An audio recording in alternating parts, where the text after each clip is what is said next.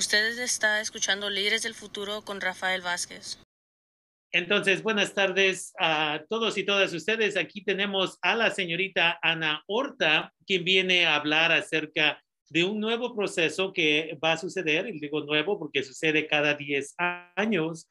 El censo ya sucedió y aquí en KBBF estábamos diciendo a la gente, participe en el censo. Muchas agencias no lucrativas fueron, encontraron a la gente y ahora ya sabemos los números. Ahora, ¿cuál es, ¿qué es lo que sucede? señorita Ana, ahora que ya sabe el condado cuántas personas viven en el condado. Hola Rafael, muchas gracias por, ah, por tenerme aquí en el programa. Em, uno de los procesos más importantes que ocurren una vez que tenemos los datos del censo es que eh, redistribuimos las, los límites de los distritos de votación. Eh, eso es increíblemente importante. Tenemos la oportunidad cada 10 años de rediseñar y redistribuir la población en esos distritos. y esta vez es la primera vez en el proceso en la cual el público está involucrado. Antes, eh, este proceso se llevaba a cabo solamente eh, con las juntas de supervisores. Ahora, la junta eh, seleccionó una comisión, la comisión eh, para observar y ver estos mapas. Yo soy una de las miembros de la comisión y, y también está abierto para el público. El público puede participar y dibujar y diseñar sus mapas y mandarlos al condado para que sean considerados para la redistribución. Y una vez más, como estábamos hablando hace un segundo, es importante que la comunidad reconozca que e, estas líneas de distritos afectan todo acerca de las vidas de las personas que viven ahí. Hablamos acerca de que las escuelas, ah, si voy a tener que pagar más, estoy comprando casa, vamos a decir, y que si al rato voy a ser afectado porque se votó que va a haber una vez más fondos que se van a recaudar para componer o construir más en una escuela, well, si yo vivo en ese distrito, haya votado o no haya votado, voy a ser afectado o afectada. entonces, las escuelas, los representantes, las representantes de las escuelas y muchas otras cosas son afectadas por este proceso. Entonces, la comunidad en general necesita participar. Ahora, la pregunta es, ¿tengo que ser ciudadano o ciudadana para participar en este proceso o puedo ser indocumentado o indocumentada residente? ¿Qué es la, qué es la respuesta? Sí, eh, todos pueden participar, incluso las personas ah, que son indocumentadas. Y eh, lo más importante, uno de los objetivos y de las reglas de este proceso es mantener comunidades de interés eh, unidas, no dividir esas comunidades, porque al dividirlas se les puede quitar poder y se les puede quitar representación. Entonces es muy importante que la gente participe y que nos diga y, que le diga al condado cuál es su comunidad de interés. Eh, una comunidad de interés es un grupo de gente que comparte cultura, que comparte el mismo, el mismo lenguaje, que van a la misma escuela,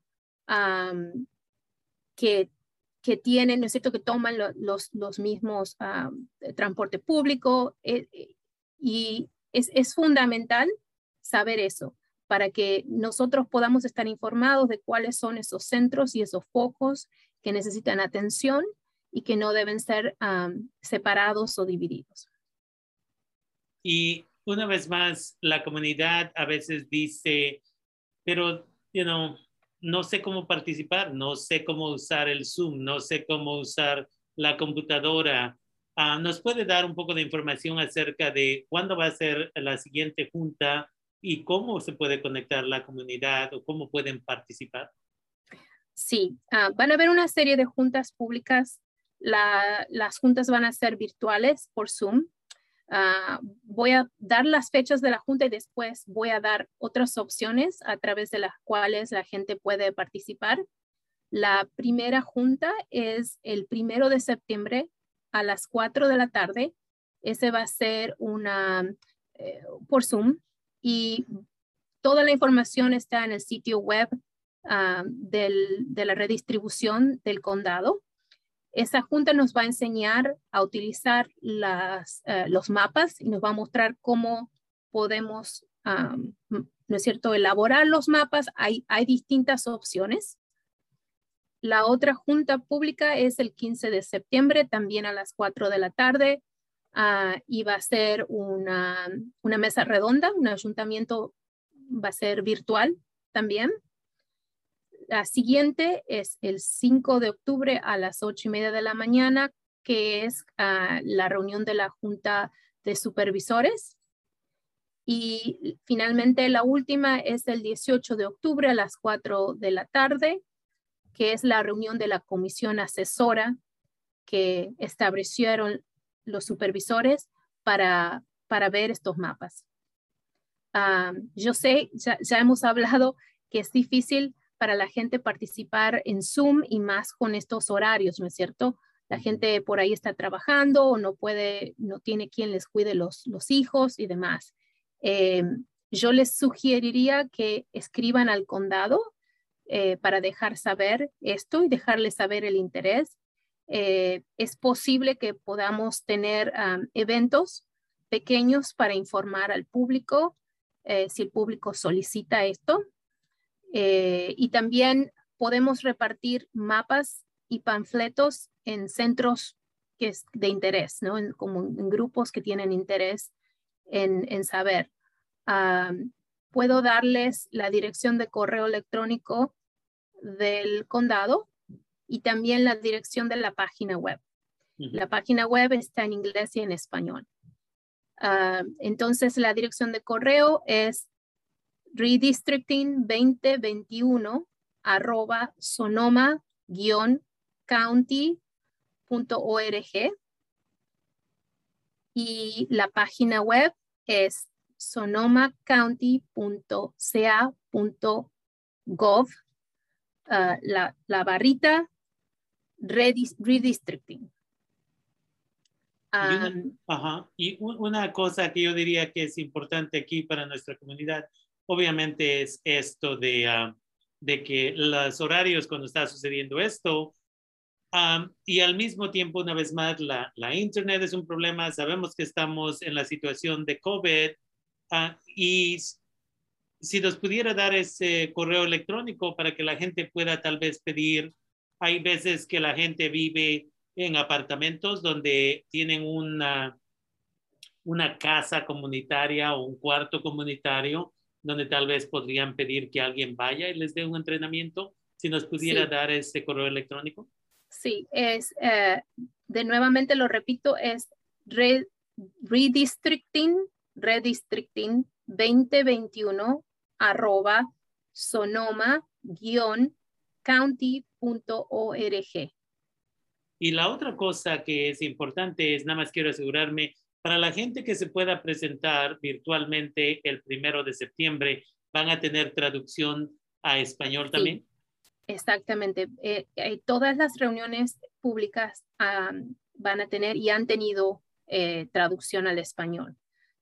una forma también que he pensado es que la gente puede hablar con algún líder o alguna ah, organización en la comunidad que ellos confíen y pedirles que vaya un representante que asista a estas juntas. Esa es otra opción.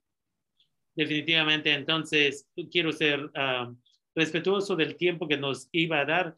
Ya estamos unos minutos más tarde de lo que dijimos, pero queremos recordarle a la comunidad el primero de septiembre de este año 2021 a las 4 de la tarde eh, será la siguiente junta, va a ser virtual. Si usted eh, quiere, tal vez no puede participar ese día, esa hora, y quiere participar en el proceso, que debería de participar en el proceso, usted puede mandar el correo electrónico a redistricting 2021 arroba Sonoma County, uh, Sonoma dash guion county, disculpe, punto org. Redistricting 2021 arroba Sonoma guion county punto org. Como siempre he puesto esta información ya en mi página de Facebook, DACA Sonoma County. La vamos a poder otra vez cuando pongamos el video de esta entrevista. Y con eso quiero agradecerle a la señorita Ana Horta por tener el tiempo para venir y visitarnos aquí en KBBF y su programa Líderes del Futuro. Muchas gracias. Muchas gracias. Ha sido un placer. Que tenga buenas tardes. Usted también. Y ahí tenemos